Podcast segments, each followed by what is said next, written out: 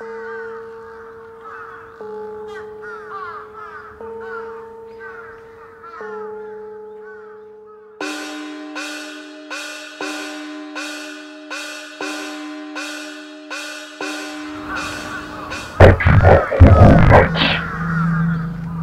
bienvenidos una vez más a una nueva edición de Akiba Horror Nights.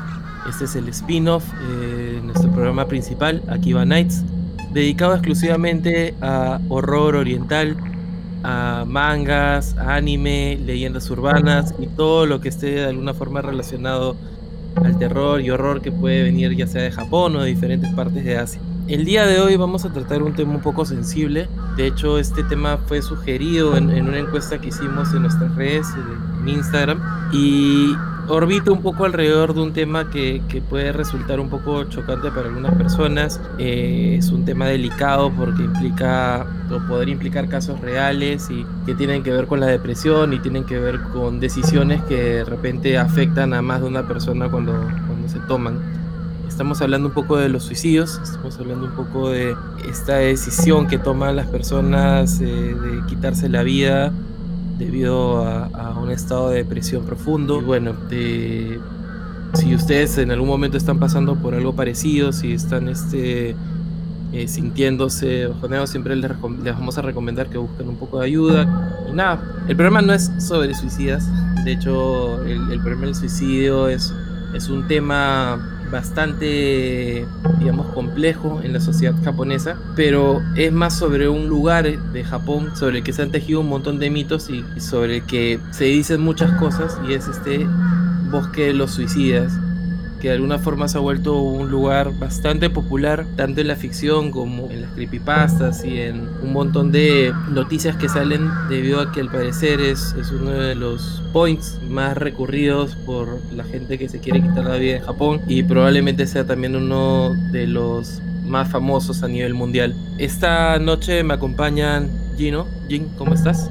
¿Qué tal, Celso? Aquí, nuevamente, una vez más en Equipo Horror Nights para comentar sobre, bueno, este tema que es bastante interesante y curioso, ¿no? Porque se han tejido un montón de, de noticias, a veces algunas fake, otras no. Y pucha, estamos aquí para aprender un poquito más sobre este tema, ¿no? Del bosque de los suicidios. Y también nos acompaña Vero. Verito, ¿cómo estás? ¿Qué tal? ¿Cómo están estos muchachos? Este es un tema eh, del que yo no, no conozco tal vez demasiado, pero como todos los que consumimos cultura eh, asiática, pues es, es, eh, es, parte de lo que vas a, lo que aprendes, ¿no? Y lo que ves representado. Bueno, eh, justo ahora lo que les este, lo que le quería preguntar era un poco cómo, de dónde se enteraron sobre la existencia de este bosque de los suicidas, este, qué pieza de ficción o de repente eh, lo vieron en un noticiero, cómo se llegó, porque creo que la fama ya excede un poco a, la gente que consume solamente cosas relacionadas a Japón, creo que ya se ha vuelto famoso mundialmente, ¿no? Sí, o sea, yo antes ya de conocer un poco más, este noticias, o sea, siempre que veía noticias eh, se, se, escuchaba sobre un bosque que tenía un índice muy alto de suicidios, que parece que muchas personas habían escogido este lugar para pasar sus últimos momentos. Eh, hasta ahí fue unas veces que escuché sobre, sobre este bosque. Y también escuché sobre una controversia que había pasado con un youtuber este, de Estados Unidos. Ah, con Logan Paul, ¿no? Logan Paul, ajá que eso se hizo pucha, recontra viral, pues, ¿no? Y incluso a Logan lo, lo cancelaron, pues, ¿no? Por tocar este tema tan, tan sensible, pues, ¿no? Que en su momento fue súper, súper viral, pues, ¿no? Y claro, eso fue los, las primeras, como decir, nociones que yo tenía de este bosque. Luego también he, consumido algunas obras, como justo hay un manga que justo lo quiero recomendar que muy excelente y, y también de hecho está licenciado aquí en Latinoamérica y si pueden y tienen la oportunidad, yo les recomiendo que se lo compren, que es el manga Junji Black Paradox. Del gran, del gran maestro Junji El maestro Junji El que se dedica al horror y a todas estas cosas que nos gustan tanto. Así es. Creo que en algún, en algún momento haremos algún especial Junji Creo que es decir es, es, algo que sí debo de, tocar. Y en esta obra de Black Paradox como que la trama gira en torno a que unas personas deciden, o sea, suicidarse de manera grupal. Eh, se juntan por internet, conversan y hablan y planifican sobre suicidarse en, un bosque. este, no ponen como tal que es el bosque de los suicidios del que vamos a hablar, pero hacen mención muy claramente a un sitio que es popular por suicidarse y es un bosque en el cual nuestros protagonistas eh, no van a poder llegar a este por ciertas razones a cometer su, su, objetivo que ya más o menos porque hay cierto misticismo y ciertas cosas que pasan en ese bosque, ¿no? Y justo es lo que nos comentaba Celso, que se ha creado un montón de leyendas urbanas sobre este bosque, ¿no? Y aquí se ven algunas. Eh, yo lo recomiendo, en serio, es una lectura súper corta, o sea, como normalmente Junjito saca historias eh, pequeñas, cortas, simplemente es un tomo en realidad. Yo creo que lo pueden leer súper rápido y es muy interesante ver cómo este bosque de los suicidios ya es como que se ha popularizado tanto que incluso como que salen estas obras de manga, pues, ¿no? Que son obvio de terror y como que le ponen este, este, este, este cierto agregado de místico, pues, ¿no? O sea, que pucha, tantas personas mueren por alguna razón ahí, pues, ¿no? ¿Qué pasará en ese bosque que hace que las personas quieran suicidarse ahí, ¿no? Es curioso. eh, sí, así, como está este manga Black Paradox de Junji Ito, eh, también podemos encontrar menciones al bosque de los suicidios en otras obras, en otros mangas. Eh, creo que uno de los más populares ha sido Tokyo, Ghoul. Eh, no, creo, creo que había como una especie de café, un espacio donde los ghouls se reunían y donde, bueno, los ghouls solamente podían comer carne humana, ¿no? Así es. Y, lo que se servía en este café era carne sacada de los cadáveres que se recogían de, este bosque de los suicidas. Eh, una cosa bastante creepy y fuerte, ¿no? Claro, lo que pasa es que en el mundo de Tokyo Ghoul existen estas personas que solo se alimentan de carne humana y hay ghouls que tocaban humanos este, vivos y los mataban, pero estos eran como unos ghouls que eran más, digamos, pacifistas, ¿no? Que no les gustaba ese tipo de cosas y se encargaban, bueno, se alimentaban principalmente de estos cuerpos, ¿no? Que encontraban en el bosque. Esto está un poquito ligado a una de las leyendas urbanas que hay en torno al bosque, que más adelante vamos a, a discutir. Pero, ¿y tú cómo así aprendiste o te escuchaste este bosque? ¿Cómo, ¿Cómo llegó a tus ah. oídos? Ah, yo recuerdo que en algún momento uno... Eh, bueno, antes en YouTube las cosas eran un poco más random. antes de que explotaran, por ejemplo, los youtubers y demás. Y a veces pues a uno le recomendaban eh, así como que pequeños documentales. Y me había este, metido en el rabbit hole de algunas cosas eh, curiosas, pues, ¿no? Y en algún momento me empezaron a recomendar videos de Japón y recuerdo que el que me llevó a ver lo del bosque de los suicidas fue uno sobre la gente que vive en los cibercafés eh, en Estados Unidos. Y ahí fue donde lo, donde lo vi por primera, por primera vez. Eh, vi que lo mencionaban y más o menos como que lo analizaban. Tal vez desde un punto muy externo, o sea, muy eh, extranjero, por así decirlo, de, de que era eh, de que cuánta gente se iba a suicidar ahí, ¿no? Y te muestran que hay un montón de carteles, que, algunos intentan darle esperanza al que para que no entres, ¿no? Como que siempre hay una solución y, cosas así, ¿no? Como que mensajitos para que para que no lo hagas, pues, ¿no? Para que tal vez eh, tal vez puedas dar la vuelta, ¿no? Y, bueno, lo, que más recuerdo yo, que, no sé si será verdad, ¿no? Pero recuerdo haberlo este, escuchado en ese documental, es de que eh, la gente que iba al, al, bosque de los suicidios era, era porque no, no quería este, eh, hacerlo en la ciudad, ¿no? O, causarle molestias a, a otra gente, ¿no? y, por eso se iban a un lugar poco más apartado y el bosque de los suicidios era pues uno de estos lugares pues, y eso eso es básicamente lo, lo que más se me quedó pues de, esa, de ese pequeño documental y una pregunta ustedes han visto esto en otros medios o sea hace unos años salió esta película, por ejemplo, The Forest, trataba de una chica que iba a buscar a su hermana a este bosque de los suicidas. Eh, ah, mira. Al, parecer la, hermana se había eh, ya suicidado o, bueno, estaba tratando, no sé si, si estaba tratando de ubicar el cuerpo, estaba tratando de ubicar, de encontrar si su hermana seguía viva o, o tratar de entender qué era lo que le había pasado a su hermana, ¿no? Y se mete en este bosque que obviamente está plagado de, espíritus y fantasmas y cosas sobrenaturales que tienen que ver mucho con esta energía negativa que, supuestamente tiene el lugar. ¿Ustedes llegaron a ver esa película?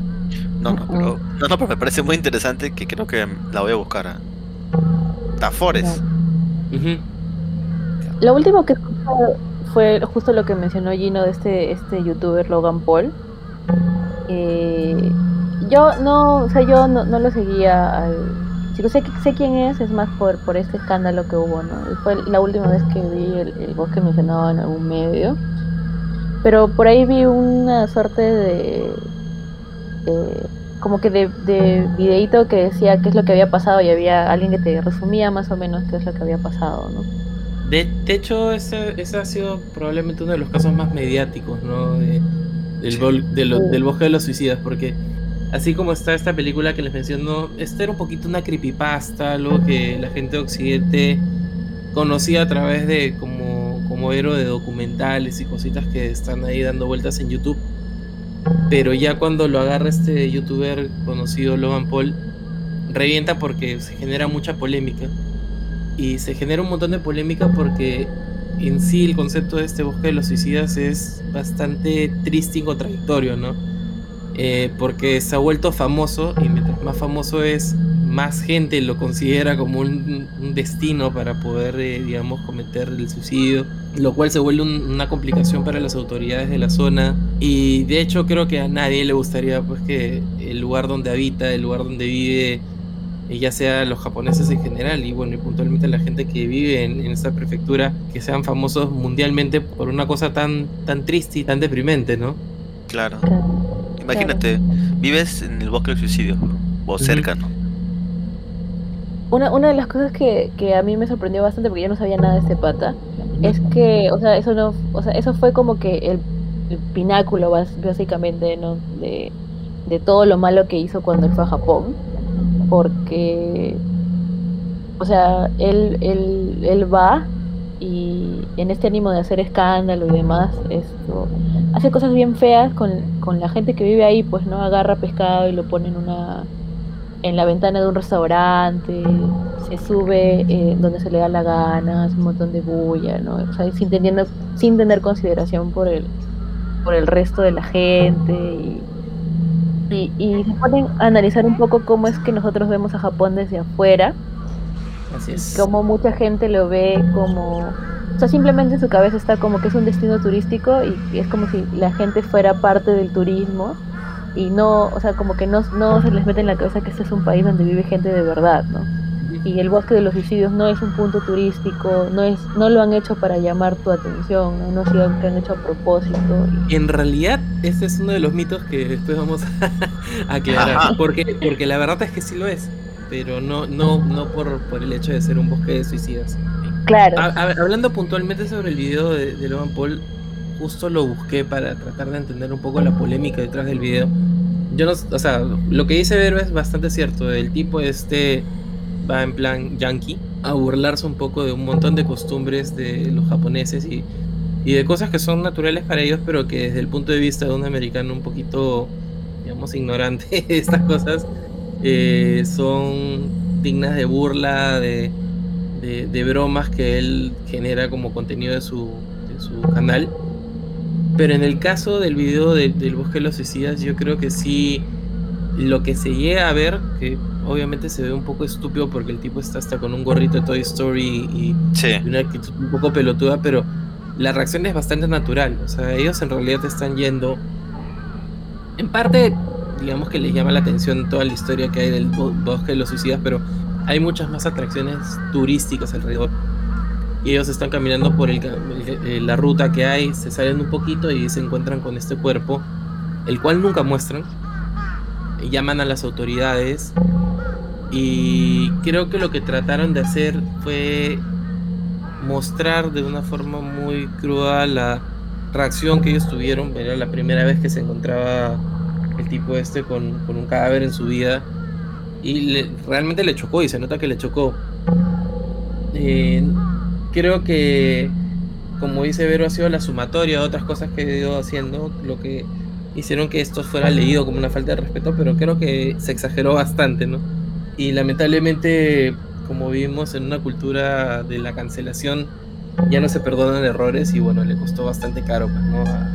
al youtuber este porque sí le reventó como un escándalo en la cara y, perdió seguidores y, creo que, mucha gente lo criticó de forma muy dura. Bueno, eh, como, como les decía, hay un montón de, de, misterio y, historias y cosas que se cuentan alrededor de este espacio. Todos hemos escuchado alguna vez de este misterioso bosque de los suicidas, parece un lugar así de, de creepypasta, pero lo cierto es que es un, un lugar real, existe, ¿no? Existe, eh, les podría dar hasta la dirección exacta de, cuál es la entrada, porque como cualquier lugar en el planeta tiene un, punto de entrada y todo, eh, qué prefectura está y todo, pero la gente como que no, lo tiene tan claro y por eso está tan mistificado, digamos. Para empezar, eh, el, bosque este está ubicado al noroeste del monte Fuji, eh, a, las faldas del monte Fuji. Recordemos que el monte Fuji es esta montaña muy importante en Japón, que en realidad es un volcán, tiene actividad volcánica. Y el bosque en, sí es producto de una erupción volcánica, una, una erupción muy grande que, que, ocurrió en el año 864, en la era Yougan, o sea, hace más de mil años. No, no piensa en una erupción volcánica como el volcancito que bota lava desde, desde la parte más alta del, del, volcán, sino como toda una, montaña que tiene una serie de salidas de donde empieza de pronto a brotar lava. Y toda esta lava que salió, que fue masiva, cubrió todo, toda la parte noroeste de, de esta montaña, quemando todo a su paso, quemando aldeas, este rellenando lagos, evaporando lagos, matando toda la vida animal que había ahí. O sea, fue un caos eso. Fue, eh, o sea, está registrada como la gran erupción, la última gran erupción del monte Fuji, ¿no? Y lo que dejó fue un área gigantesca, totalmente desolada, llena de lava, llena de, de literal piedra derretida. Y uno pensaría que ese sitio queda como totalmente inerte, ¿no? Como muerto, como que ya no hay nada, ninguna posibilidad de de que la vida vuelva a crecer ahí. Pero ocurrió todo lo contrario. Como 400 años después de que esto ocurrió, sobre esta, este terreno de lava que ya ha ido acumulando tierra y cosas. Y bueno, dentro de este terreno irregular empezó a crecer musgo encima. Este musgo empezó a acumular humedad, empezó a acumular, eh, digamos, nutrientes, una serie de cosas que permitieron las condiciones para que árboles empezaran a crecer, vegetación empieza a crecer como una capa sobre sobre esta piedra sólida. Y ahí es cuando empieza a formarse el bosque. No entiendo mucho de árboles, probablemente Ibero tenga, tenga un poquito más de noción de, de qué tan viejo es un bosque normalmente. Me parece que es un bosque relativamente joven. Eh, porque recién 900 años después de esta, digamos, erupción masiva, empiezan a crecer árboles ahí. El árbol más viejo de, este, este, bosque de los suicidas eh, tiene como 300 años nada más. O sea, en, términos de un árbol no es, es tanto. Y como les había contado, es un bosque de casi 40 eh, kilómetros cuadrados. Eh, para que se hagan una idea, justo le estaba comentando allí, no, una vez no, no dimensiona las cosas, pero es, como si es como si fuera un bosque que ocupara Magdalena, ocupara San Isidro, ocupara Miraflores, ocupara Barranco, ocupara parte de, sur, de Surquillo y de Surco, llegar hasta San Borja. O sea, es gigante, es realmente un bosque enorme. Eh, de terreno irregular, de terreno rocoso, son roca sólida lo que hay. Eh, como es roca sólida y hay muy, poca profundidad, digamos, de tierra o de musgo los árboles crecen, pero las raíces no penetran, así que digamos que crecen por encima y, cubren parte del terreno. Y cuando llegan a, cierta, a cierto tamaño los árboles, como no tienen cómo agarrarse muy bien de la tierra, terminan cayéndose eh, y por la humedad que tiene el mismo bosque terminan eh, pudriéndose muy rápido y sirven como sedimento para, para otros árboles. Y así es un, bosque gigante que se va renovando de un terreno muy difícil, muy poco accesible, eh, que ocupa un área gigante y, y, ese es el espacio pues real que da, que da pie a todas estas leyendas. El nombre del bosque, no, el bosque no se llama el bosque de los suicidas en realidad, es Okigahara. Okigahara eh, quiere decir campo de árboles verdes. Es el nombre que se le puso por bueno, la inmensidad que tiene y, realmente parece un campo infinito pues de, árboles tras árboles tras árboles. Pero hay un segundo nombre que la gente utiliza mucho y que creo que, que de alguna forma ha penetrado un poquito más en la cabeza de todos, que es como una especie de sobrenombre que lleva, que es Yukai que quiere decir mar de árboles. Probablemente es porque sea un poquito más metafórico, un poquito más romántico, pero ya empieza, ya sobre eso ya empieza a construirse pues toda una historia alrededor de, claro. de, este misterioso bosque gigante que, como les decía, tiene apenas pues unos 300 años. El, el árbol más viejo no es tan viejo y, y, la historia que conocemos de él no es tan, no es tan vieja, ¿no?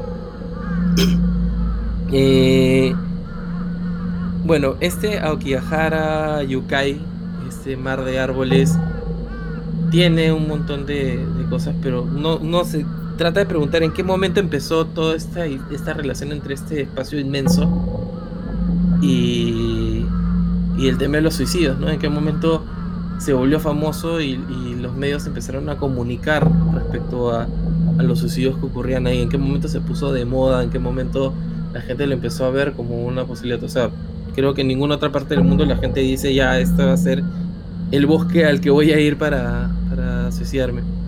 Parte de la, de la decisión que hay detrás de los que van a este bosque a cometer el suicidio tiene mucho que ver con lo que comentó hace un rato Verónica, ¿no? Este sentido de, de ocultar su suicidio, de, alejarse de la población, de, de, de irse al olvido, ¿no? hay un montón de historias que se tejen alrededor de esto. Pero lo, que sí hay, además de estas cosas que son poco probables que nadie, nadie puede corroborar porque obviamente si alguien va y, se pierde en el bosque nunca, nunca te enteras qué le pasó. Es inmenso. Este, hay, hay otras cosas que sí son bastante ciertas, ¿no? Eh, uno de los hitos de la historia del bosque tiene que ver con, con la publicación de una novela una novela que, que fue publicada en serie en una revista, en la revista Yosei Jishua o algo así. Eh, es una novela de Matsumoto Seicho llamada Nami no Tou, que traduce algo así como Torre de Olas. Y la novela trata de una pareja, de una persona, un, digamos, un asalariado tokiota, que tiene su posición, tiene un, tiene un trabajo bueno, y una chica humilde que se enamora de él, ¿no? Ambos están enamorados, están juntos, pero, eh, digamos, la diferencia social hace que ellos no puedan concretar su amor y finalmente él le propone a ella tipo renunciar a su trabajo y, escaparse con ella para poder pues vivir su vida, ¿no? Y la cita en la estación de Tokio. Lo que ocurre es que esta chica piensa un poquito más sobre el futuro de su amado, decide no arruinarle la vida, decide que él no debería pues dejar todo lo que ha logrado para estar con ella y simplemente nunca lo va a buscar. Más bien lo que hace ella es toma otro tren y se dirige rumbo a, a Okihagara, a, a este bosque. Y ahí te cuentan la historia de cómo ella se encuentra pues con un par de pobladores que están en una vía a las afueras de este bosque. Ellos le advierten de que si entra al bosque no va a volver a salir, eh, que es un bosque peligroso y, sin embargo ella continúa su camino, ¿no? Dando a entender de que ella finalmente se suicida ahí, triste y, con el corazón roto. Oh, vaya. Esta historia marcó mucho a la gente en Japón en los años 60. De hecho, se hizo un, una novela alrededor de una, un drama, un este, una serie de televisión alrededor de esto. Y, digamos que eso siembra un poquito la semilla en la cultura popular de qué se puede hacer en este bosque, en este espacio.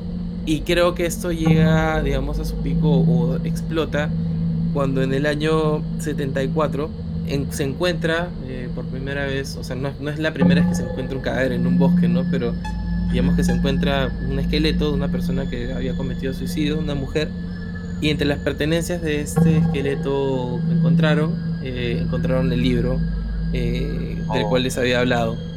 Y ahí empieza a tejerse esa relación entre esa ficción que escribió este autor, eh, contando simplemente una historia trágica y que se inspiró en un viaje que él tuvo a esta zona.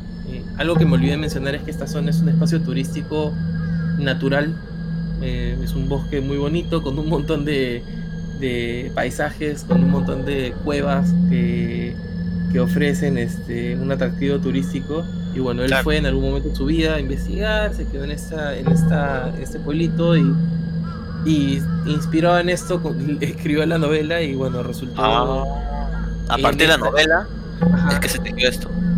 Lo cual no es tan del todo cierto, porque hay este digamos algunas leyendas o algunas, más que leyendas, algunas historias que, que dicen de que habían ciertas prácticas que ya, ya advertían del, bosque muchísimo antes de la publicación de la novela. Ah, ok. Eh, entre estas prácticas, por ejemplo, se habla mucho eh, lo que es el ubasute, que por lo que leí no, no, es, que, no es algo que está muy, muy, no es que esté probado, pero es algo que se cree que se, que se hacía, que era una práctica regular, eh, que consiste en cuando las familias digamos, de las vías aledañas a bosques, a lugares este, medio agrestes, medio difíciles de transitar, eh, entraban en un periodo de mucha pobreza y ya no tenían cómo mantener a los miembros de su familia, decidían por consenso llevar a los miembros mayores o a veces a niños a estos lugares difíciles de salir y dejarlos ahí. Eh, creo, creo que todos hemos visto o leído alguna vez la historia de Hansel y Gretel. Sí, claro, ah. claro. Literal es eso, ¿no? O sea, el papá en esa historia decide dejar a sus hijos en el bosque para quitarse un poco la carga de encima de tener que mantenerlos. En este caso el Ubasute tenía que ver con llevar a, los abuelitos que ya no eran, que ya no se podían sostener a sí mismos y eran una carga. Y los dejaban ahí, pues, o sea, los dejaban en este espacio difícil de transitar, del cual uno no podía salir y y finalmente pues morían ahí abandonados, este, solos y, probablemente con hambre, de frío, de un montón de cosas. Y parece que eh, el bosque este, Aokigahara, había sido uno de esos espacios en donde las villas aledañas habían tenido esta práctica. No hay nada realmente probado, pero es una de las teorías que se sugieren. Eh, también se habla mucho de de lo que pasó después de la Segunda Guerra Mundial, cuando retornaron muchos de los soldados que combatieron en esta guerra que de la cual Japón es probablemente el más grande perdedor que, que tuvo esta guerra por, por, todo lo que le pasó. Este, las bombas que detonaron en, territorio japonés, eh, la forma en cómo los japoneses fueron tratados en el resto del mundo. Y lo que ocurrió con esos soldados era que bueno, se cuenta de que muchos de esos soldados iban a, a Okigahara y tal cual como lo mencionaba Vero, eh, iban en búsqueda de no solamente la muerte, sino también del olvido, ¿no? De desaparecer de la sociedad, de no ser este. No, ser una carga, no, no, no, dejar un cuerpo, no dejar nada, no, no dejar rastro y simplemente perderse en la, en la inmensidad de este mar de árboles. Cosa que es un poco triste, ¿no? Y, lo que cuenta la gente que vive cerca es que como ya habían estas historias, como ya había el mito del Ubasute o, o, todas estas otras, estas otras leyendas que se fueron tejiendo alrededor del bosque, ellos han crecido con la idea de que el bosque es peligroso, de que en el bosque pasan cosas, que es un bosque al que uno entra y bueno, digamos que es difícil de salir. Y todo esto se termina de, digamos, de consolidar todo el mito alrededor del bosque de los suicidas, cuando en el año 93 eh, se publica otro libro, un nuevo libro, ya no, ya no es una novela romántica como, y trágica como la, de la que estábamos hablando, sino es este un manual del suicidio, el manual completo del suicidio que asumo se publicó de forma provocativa, recopilando información, este. Y. ¿qué es lo que ocurre? Esto genera como un boom porque pronto ya empiezan a aparecer. Eh, eh, en este manual se menciona el bosque como el lugar perfecto para este, suicidarse. Y ahí es donde, digamos que se genera un boom en la cultura popular japonesa, ¿no? Eh, ya se empiezan a encontrar más cuerpos en el bosque con, con copias de estos libros, con copias de la novela original o de este manual del suicidio y ya empieza a haber pues una relación mucho más directa entre la ficción y la, la triste realidad de, de, un lugar que congrega gente que simplemente va a perder la vida. Pero lo que ocurre en, en era lo que les decía, ¿no? Okigahara es mucho más que solamente un bosque de suicidas. Es un bosque de 40 kilómetros cuadrados que cuenta con una serie de cavernas creadas de forma natural debido a, a su origen volcánico. Y estas cavernas se han vuelto eh, lugares turísticos, ¿no? De, tiene una caverna que es una caverna de, hielo, digamos. En invierno hace muchísimo frío debido al, a la ubicación que tiene dentro del monte Fuji. Es un, es un sitio donde baja demasiado la temperatura. Y tiene otras cuevas que, que, también pues tienen la particularidad de ser sistemas de cuevas donde, donde se genera eco, donde la gente va a, visitar esto como un, paisaje natural y, y a entretenerse, ¿no? Y dentro de este, digamos, este lugar turístico es que, que, se, que reside este espacio donde, donde la gente va a cometer estos suicidios. Y uno dirá, pucha, 40, 40 kilómetros cuadrados es demasiado, pues, ¿no? Como, como encuentran cuerpos, como... Especialmente después que les he comentado un poco que, que realmente es de difícil tránsito, que la gente no avanza, que está compuesto por un piso hecho entre lava, tierra, o sea, es, agreste, bueno. raíces, este, montaña. Y resulta, bueno, encontré que sí, pues efectivamente la gente no es que camine mucho. En realidad, uno tiene la sensación de que avanza mucho porque es muy difícil de avanzar. Pero la gente que va a cometer suicidios no se separa de. No, no es que vaya mucho más allá de 100 metros de la ruta principal entre las dos, las dos, estas dos cuevas que les mencioné y es un lugar que, que los mismos lugareños llaman ya eh, Tanchi. Tanchi. Ajá. Eh, le ponen así, ¿qué quiere decir? Como lugar de apartamentos donde la gente va, se queda. Y, y, bueno, es un, es un área que está comprendida entre la cueva de hielo de Narusawa y la, la cueva de viento de Fugaku. Digamos que hay una, una trocha que, que conecta estos dos lugares que son turísticos y, y, bueno, la gente lo que hace es va por este camino y en un momento se adentra en el bosque, eh, avanza todo lo que puede, como les dije, no, es que se avance muchísimo, y ahí es donde eh, cometen su suicidio. O sea, más o menos como que hay un lugar ya específico donde siempre encuentran cuerpos, ¿no? Sí, es un área, o sea, no, no es que se puedan adentrar muchísimo más. Podrían intentarlo, obviamente, y seguramente habrá gente que, que, que, va mucho más adentro en el bosque, pero el esfuerzo que requiere llegar hasta esas partes es tanto que creo que... Claro. Ya no lo ven necesario no lo ven necesario y, la verdad es que la sensación de aislamiento que hay en el bosque también te hace creer que estás muy lejos de donde realmente estás, ¿no? O sea, y bueno, la triste realidad es que el número de, suicidas que van al bosque eh, ha ido aumentando año tras año, ¿no? Es tanto así que eh, después de, me parece que los 2000 eh, siempre se publicaba la cantidad de cuerpos que se encontraban anualmente que digamos que en los 90 estaba alrededor de 40, 50, 60 cuerpos anuales y pasando los 2000 se duplica la cantidad a más de 100 y en un momento la prefectura ya decide pues dejar de publicar los, la información porque se volvió un círculo vicioso, ¿no? Mientras más, más suicidas se encontraban en el bosque, eh, más, más, noti más noticia había alrededor de esto y más famoso se volvía y eso llamaba a más suicidas todavía, ¿no? Era era un problema que, ellos mismos generaban a la hora de, hablar del problema en sí. No, sé, ¿ustedes qué han escuchado del bosque en cuanto a, cómo se transita? Qué, es lo que pasa cuando no entra? Escucha, claro, o sea, yo he escuchado eso, que cuando tú entras ahí como que te todos tus, todos tus sentimientos como que te hacen pensar en el suicidio y es como que te incentiva el mismo bosque a, a hacer este suicidio, pues, ¿no?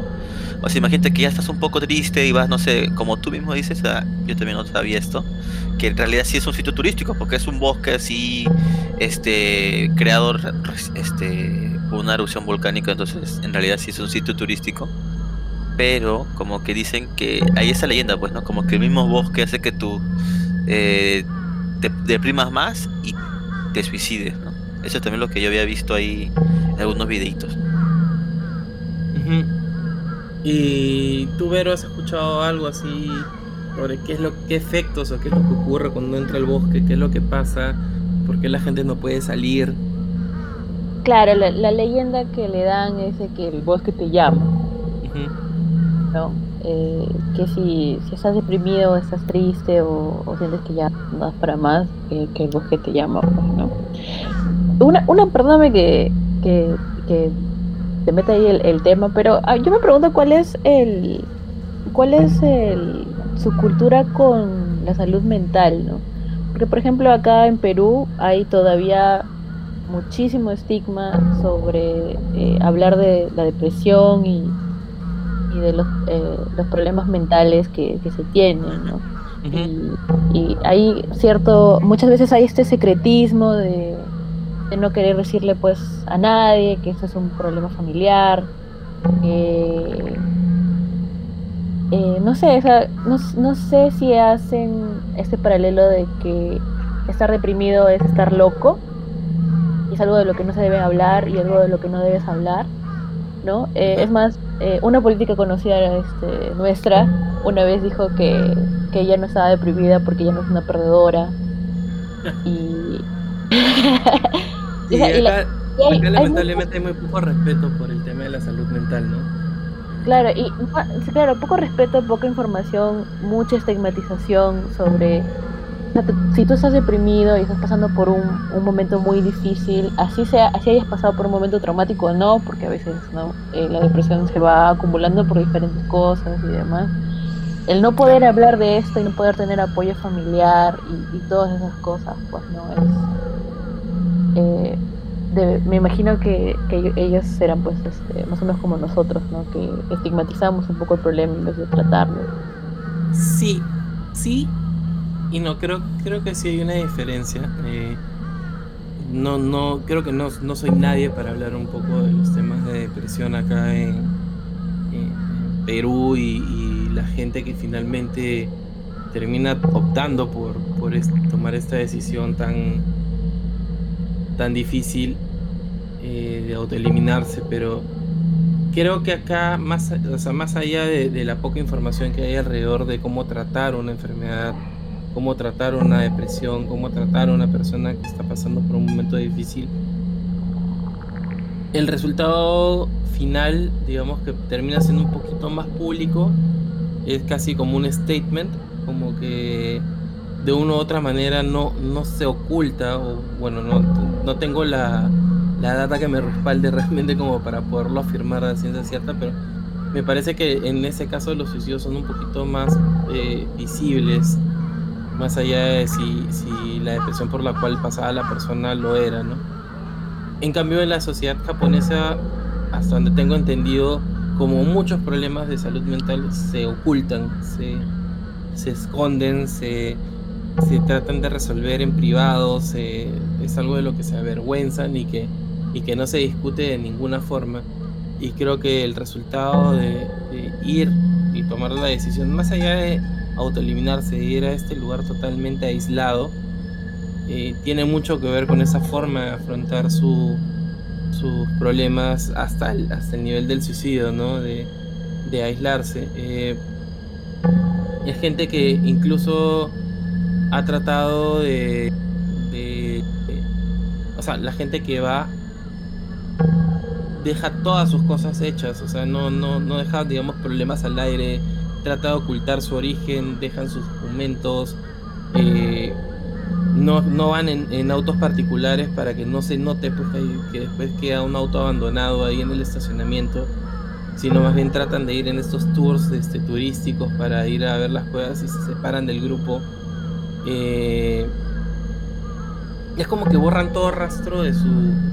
que, que, lo, que pudiera hacer que se traquee el, eh, el origen de estas víctimas para, para que de alguna forma se desconecten. O sea, simplemente es como si optaran no solamente por, por, por suicidarse, sino por desaparecer en, en, absoluto de, de, la vida que tenían.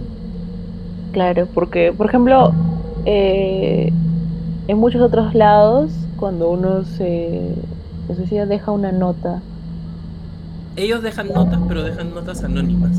O bueno, por lo menos en los casos que estuve viendo en los documentales que, que, que pude ver. Que, dejan a veces cartelitos, es más, ¿no? Mm, así es. Eh, pero la. Eh, bueno, en otros casos este, es más dirigido a tus padres, ponte, ¿no?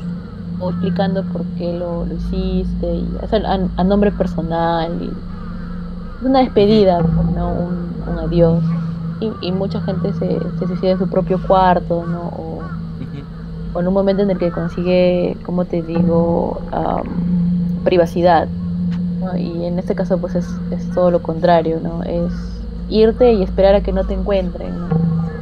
Me parece que muchos de ellos hasta se quitan los zapatos o hay una... O, o simplemente los zapatos son lo que queda, ¿no? De, de ellos.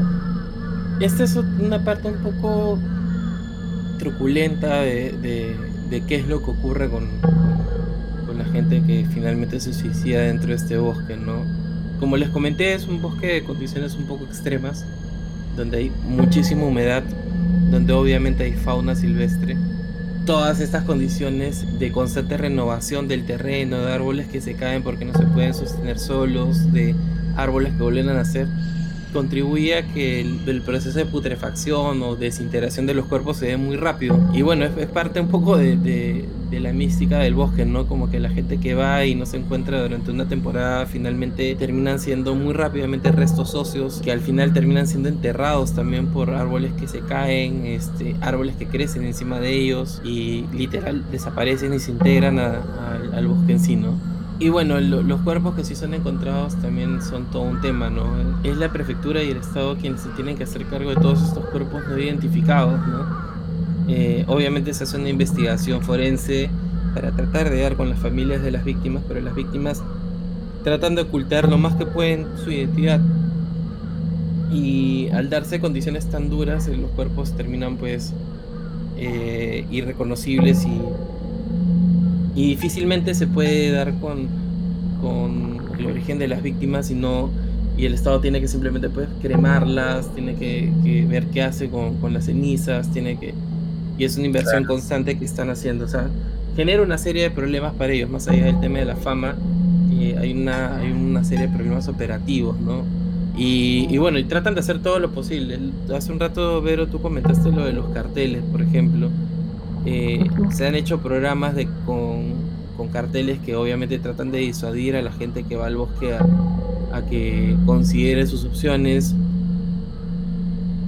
Bueno, eh, les dijimos que íbamos a tener algunas, este, eh, justo estábamos comentando pues un poco los mitos que se tejen alrededor de este bosque, ¿no? y justo habíamos comentado el tema de la película The Forest, donde se habla un poquito de estos mitos que se tejen alrededor del bosque que tienen que ver con cosas sobrenaturales que tratan de ser explicadas de alguna forma científica, como por ejemplo de que no tienes señal, o sea, si vas con un teléfono, o como por ejemplo que, que si vas con una brújula te pierdes, este, porque las brújulas no funcionan en este bosque, y, incluso se decía pues no de que, que esto ocurría porque hay como acumulaciones de hierro dentro de todo este piso de lava hay metal que, hace que las brújulas no funcionen. Buscando un poco más de información, eh, encontré que todo eso es falsa. O, ah, son, medias verdades, en realidad. Justo comentaban de que si uno quiere ir y va bien preparado, no tiene por qué perderse en el bosque, por más grande que sea. Lo que sí es peligroso y dificultoso porque es un terreno húmedo, lleno de musgo, eh, muy irregular, con cuevas, con huecos, con recovecos, en los cuales uno puede caer y digamos, este, herirse, quedar un poco, digamos, en un lugar tan aislado, sin posibilidad de ayuda, es un poco difícil. Y esos son los mitos que se, han tejido ¿no? alrededor de, del rollo. Y bueno, y después está toda la otra parte, ¿no? La parte ya de, que ya roza un poco con las leyendas urbanas, que ya roza con, con las cosas sobrenaturales, eh, donde ya hay cosas que, que, tienen algo de cierto y otras cosas que en realidad son más elaboración de, de, la imaginación muy activa de la gente, ¿no? Que ya escucha sobre esto y empieza a, a inventar historias, ¿no? Por ejemplo, se, contaba la historia de que en este terreno, en alguna parte muy profunda de, la Okigahara Yukai, Okigahara Yukai, este, existe una villa de suicidas, de gente que se adentró mucho en el bosque y que en un momento desistió de, esta decisión de, de eliminarse y, y al verse aislados y al verse desconectados del mundo que de alguna forma los atormentaba, eh, decidieron darle una nueva oportunidad a la vida y se juntaron entre varios y, mm. fundaron una villa en algún lugar de, del medio del bosque. Esto es totalmente falso, o sea... qué loco, o sea, qué, qué locazo. O sea, si uno se pone a pensar un poco en los hechos, como les decía, no es un terreno que se pueda sembrar, no es un terreno que se pueda cosechar, no hay una fauna así abundante tampoco de, animales que te permitan pues, vivir de la casa. A duras penas puedes sobrevivir unos días con, con tu carpita y con, y con suministros que te has comprado en la tienda. Claro. Eh, difícilmente vas a poder pues armar una vía, ¿no? Se complica demasiado, es cierto. Eh, estas dos que vienen tienen que ver un poco con lo que habíamos hablado de, de, de Tokyo Ghoul, de este win-win, entre comillas. Se dice que hay asesinos en serie que que van de cuando en cuando al bosque, ¿no? Buscando víctimas. Y finalmente van en el sentido de, ok, están viendo pues gente que obviamente quiere perder la vida y ellos quieren asesinar a alguien para, para satisfacer sus instintos más básicos. Y bueno, finalmente es un... Es, es como el crimen perfecto, pues, ¿no? Porque ya las víctimas que ellos están buscando ya han dejado, digamos, todo su, ganas de vivir. no solamente sus ganas de vivir, sino todos sus papeles en reglas, todas las cosas. Ah, bueno, también. Que van a ser muy difícil que se les ubique. Y si cometen su crimen, debido a las condiciones que, en las que se queda el cuerpo, es muy difícil determinar pues si hubo un, un, asesinato de por medio o fue simplemente un suicidio, ¿no? eh, Igual esto es totalmente de producto de, del creepypasta. No hay nada probado, no hay ningún indicio real de, que existan asesinos dando vueltas o que tengan por hobby visitar este bosque.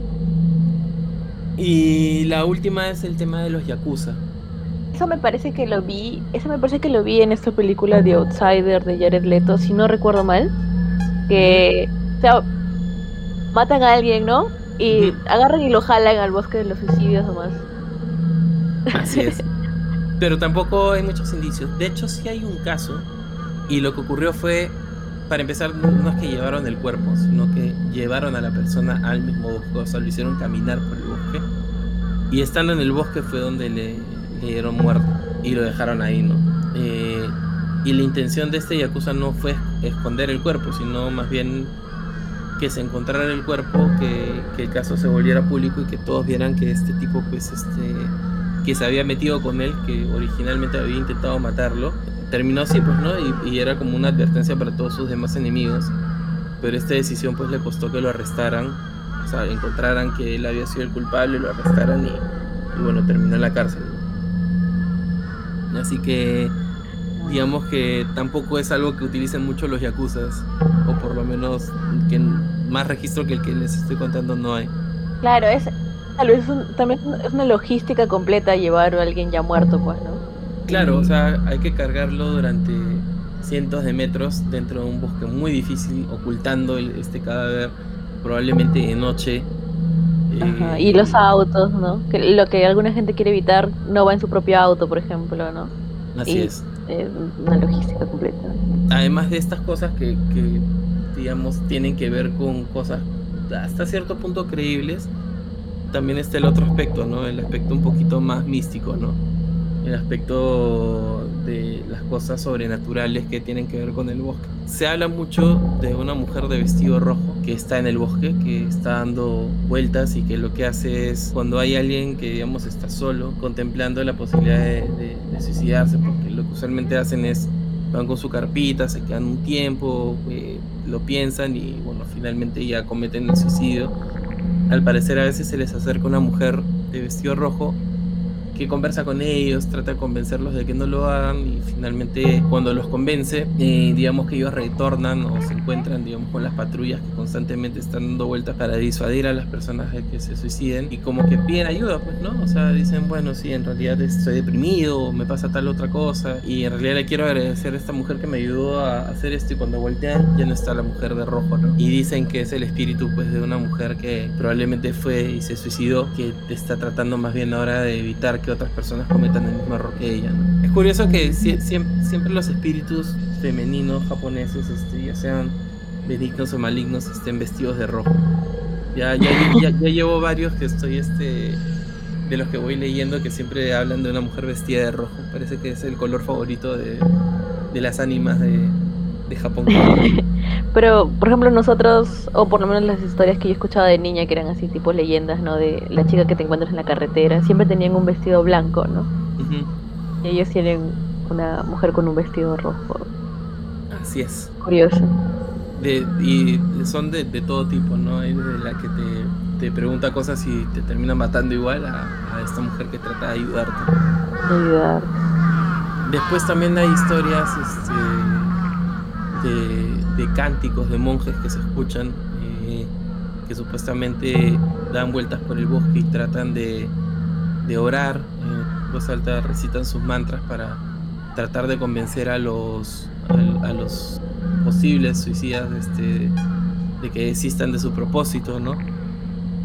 Se dice que en realidad el sonido que se escucha como un cántico es producto de, del, ruido que se escucha de lejos de la carretera que, pasa cerca del bosque. Eh, pero a la gente pues le prefiere un poquito esta, esta otra parte un poquito más mística, ¿no? Donde, donde de fondo se escuchan estos cánticos y, y de alguna forma, no sé si a algunos les da miedo o a algunos les da esperanza, pero eh, finalmente hace que existan algunas personas de cometer el suicidio. Y también se habla mucho de, de, cosas que aparecen y desaparecen del bosque, ¿no? Caminos fantasmas, eh, lagos fantasmas. Y es bien curioso porque en realidad son cosas que sí son ciertas, que sí existen, pero que tienen una explicación totalmente lógica, ¿no? Justo leí que durante la época feudal en Japón, eh, cuando no había producción de no, no, no habían máquinas que produjeran hielo, lo que se hacía mucho era ir a estas cuevas de hielo que están en Nokigahara, sacar hielo y llevarla pues este de vuelta a los palacios, a, la realeza, a los pueblos, ¿no? Ah, ¿en serio? Ajá, y, lo que había eran estos caminos que se habían construido pues como, como pequeñas carreteritas para las carretas en las que transportaban el hielo. Y como les había contado, este es un bosque que constantemente está transformando su topología, ¿no? Los árboles se caen, vuelven a crecer, salen otros, y hay como caminos pues que están en el medio del bosque que son como sinuosos y largos y de pronto se cortan, ¿no? Y que a veces vuelven a aparecer y a veces simplemente desaparecen y nunca más los ves porque se cayeron los árboles que están alrededor y lo taparon. Y también se habla, por ejemplo, de un lago rojo que aparece cada 10 años, un lago de sangre, y que en realidad eh, resulta que sí existe un lago de, aguas rojas, que sí efectivamente aparece cada 10 años, pero tiene que ver con que en el momento en el que hubo esta erupción gigante que creó el bosque, creó todo un sistema, o sea, había un gran lago a, faldas del monte Fuji que fue separado por la lava y creó como un sistema de cavernas subterráneas de que conectaban estos nuevos lagos más chicos. Y lo que ocurrió es que de, creo que hay como cinco lagos y el sexto es este lago, entre comillas, fantasma que aparece y desaparece. Es un lago que hasta cierto momento existió, pero que en el momento en el que comunidades empezaron a, a vivir alrededor de, de, los lagos que hay, eh, empezaron a usar eh, los lagos para generar energía hídrica que les permitiera dar electricidad y cosas así eh, baja el nivel de agua y bajó a tal punto que este laguito que está de alguna forma conectado por, por cavernas este, subterráneas eh, bajaba tanto su nivel que desaparecía, ¿no? Y que por momentos, por temporadas de lluvias o cosas, este, volvía a subir, digamos, el volumen del agua. Y eso ocurre más o menos cada 10 años. Vuelve a aparecer este pequeño laguito, pero como viene con toda esta agua con sedimento desde el fondo de estas cavernas, arrastra un montón de tierra roja y se tiñe de rojo el agua, ¿no? Y, ese es el famoso lago fantasma rojo que dicen que es de sangre pero que en realidad es producto un poco de, intervención del hombre y, este sistema de cavernas subterráneas que se generó por, por la erupción que dio origen al bosque. Y creo que es, la suma de todas estas cosas las que van dándole esa mística, pues, ¿no? O sea, más allá de que, de que hay esta problemática de los suicidas, hay un montón de misterios que se van tejiendo alrededor del bosque. Y hay un par en particular que me parecieron muy, muy, muy curiosos. Uno que, que es este, en parte real y en parte mito, eh, que cuenta la leyenda. Primero que dicen que hay un bosque, o sea, lo que sí hay y sí existe, es como una especie de edificio, bueno, edificio entre comillas, un, espacio arquitectónico en el medio del bosque que llaman el Kentoku Doyo, que le pertenece a un monje. Ya este monje construyó este espacio y vive con su esposa. Es un monje con el que pocas personas han cruzado, cuya historia al parecer eh, es la de... Eh, él en realidad era un soldado que regresó después de la Segunda Guerra Mundial y fue, llegó a este bosque con toda la intención de suicidarse y finalmente encontró algo que, él, que hizo que él desistiera de cometer el suicidio y se dedicó a, a ser un monje. Y armó este, este dojo donde al parecer tiene una misión que va trabajando, que ha ido manteniendo a lo largo de décadas y de la, y la cual siempre mantenía oculta. O sea, toda la gente le decía que si la gente del exterior se enteraba que era lo que él estaba haciendo, era muy probable que provocara el fin de la humanidad. Una cosa muy misteriosa, no sabemos si era un loco o qué, qué cosa, pero el, el tipo estaba dedicado a eso y se dedicó a esto durante años de años de años. Y al parecer el último avistamiento que hubo de él fue desde antes del 2010. Eh, una pequeña entrevista que le concedió a un, a un periodista y después de eso desapareció. Eh, o sea, el espacio este sigue existiendo ahí, el Kentoku Doyo, ya no está habitado. Este, nadie sabe si este monje eh, volvió a la ciudad, si este monje falleció y simplemente se fue o, o simplemente desapareció en el bosque. Es algo que no... Es, es un misterio que, que nunca, nunca, nunca será resuelto. Pero la parte más curiosa es que esta cosa que sí existe se conecta con un mito, un mito que viene mucho más atrás, donde se habla de, de un monje que visita una villa cercana que se llama la villa Shoji.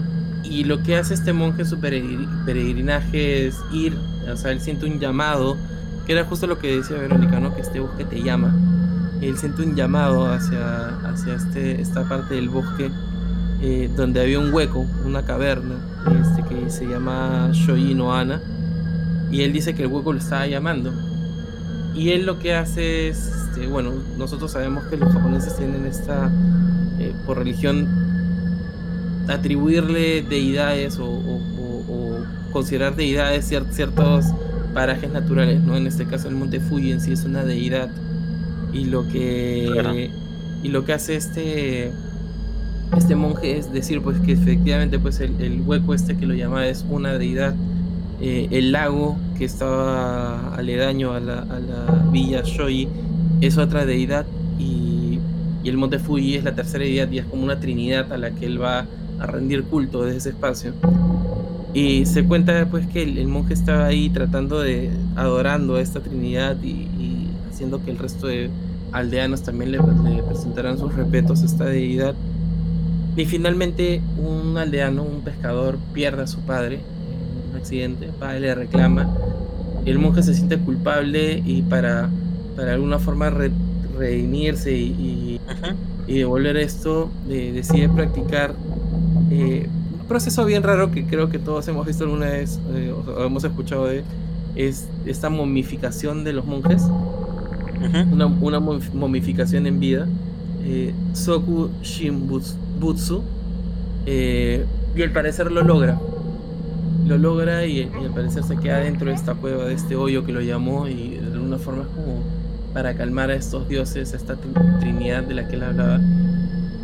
Y resulta que el lugar donde se dio eso y el lugar donde estaba el templo del monje a esta trinidad es el mismo lugar donde este otro monje, más de un siglo después, este, monta el Kentoku Doyo.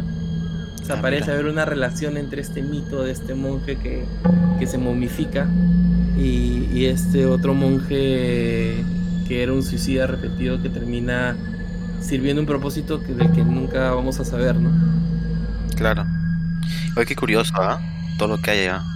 Y, y termina siendo pues una cosita más que tiene este bosque tan tristemente célebre, ¿no? Y ya para terminar un poco, porque se hizo un poquito largo, bueno, en los 90 hubo un atentado en Tokio, ¿no? En, en el subterráneo de Tokio eh, un grupo religioso fanático soltó o liberó gas y, tuvo varias víctimas dentro de, del sub de, Tokio. Eh, era un grupo liderado por un fanático religioso, toda una comunidad. Eh, y resulta que esa comunidad tenía una vía, o digamos, tenían como una especie de espacio con varias casas, con varios edificios. Ajá cerca de, a las afueras de, de Aokigahara también.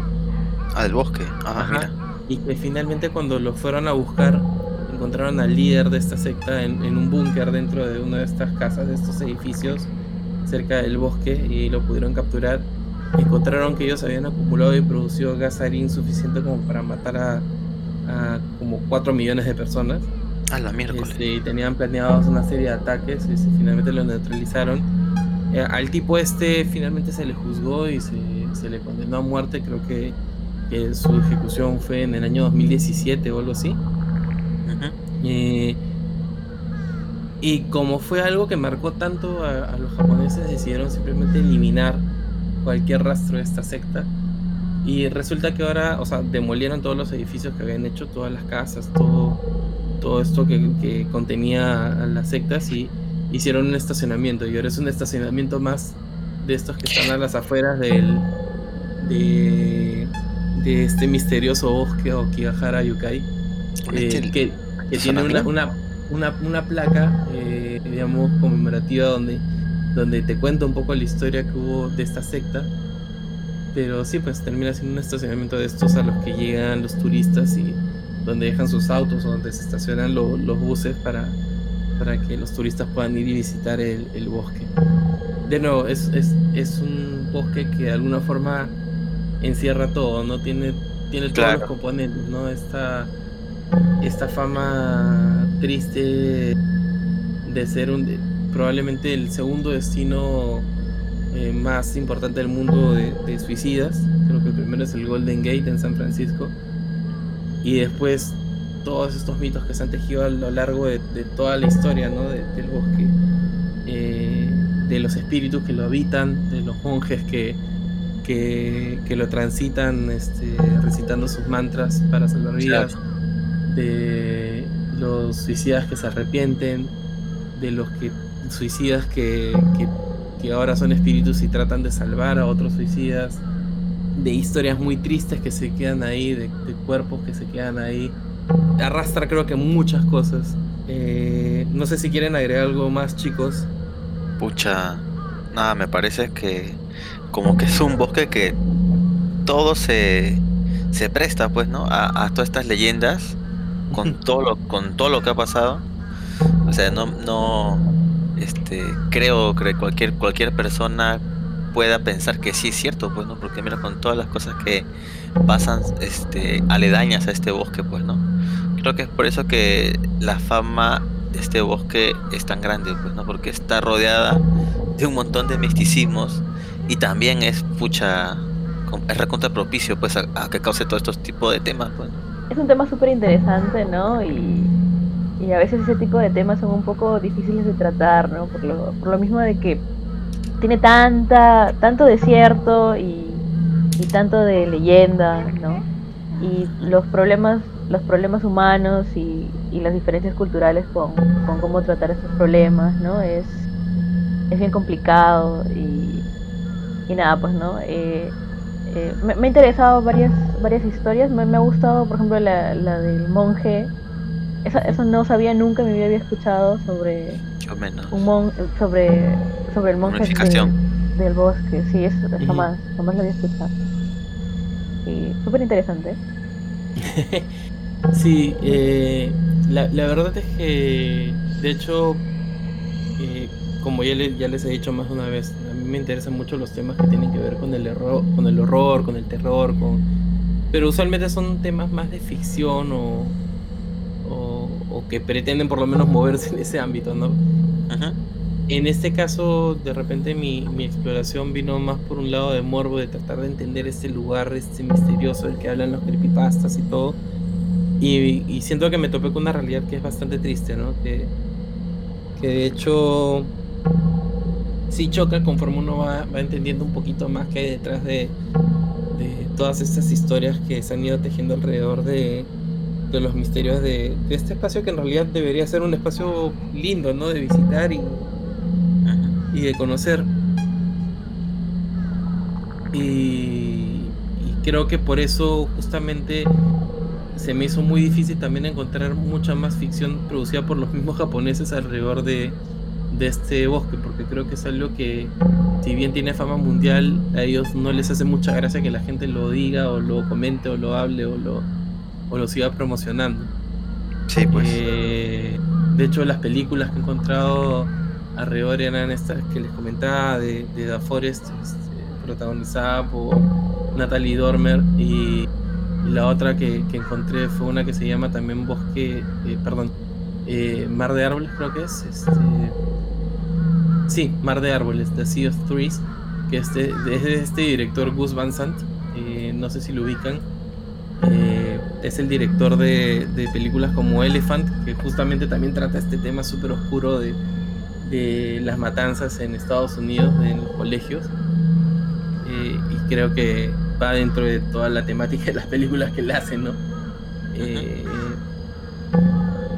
Espero que les haya gustado. Este programa justamente nace de un pedido que tuvimos en redes sociales, como les conté. Así que eh, pídanos más, pregúntenos más para el próximo Aquí Horror Nights. Cualquier misterio que les interese eh, o algún tema de terror o horror, este, eh, pídanlo y nosotros vamos a ver qué podemos hacer al respecto.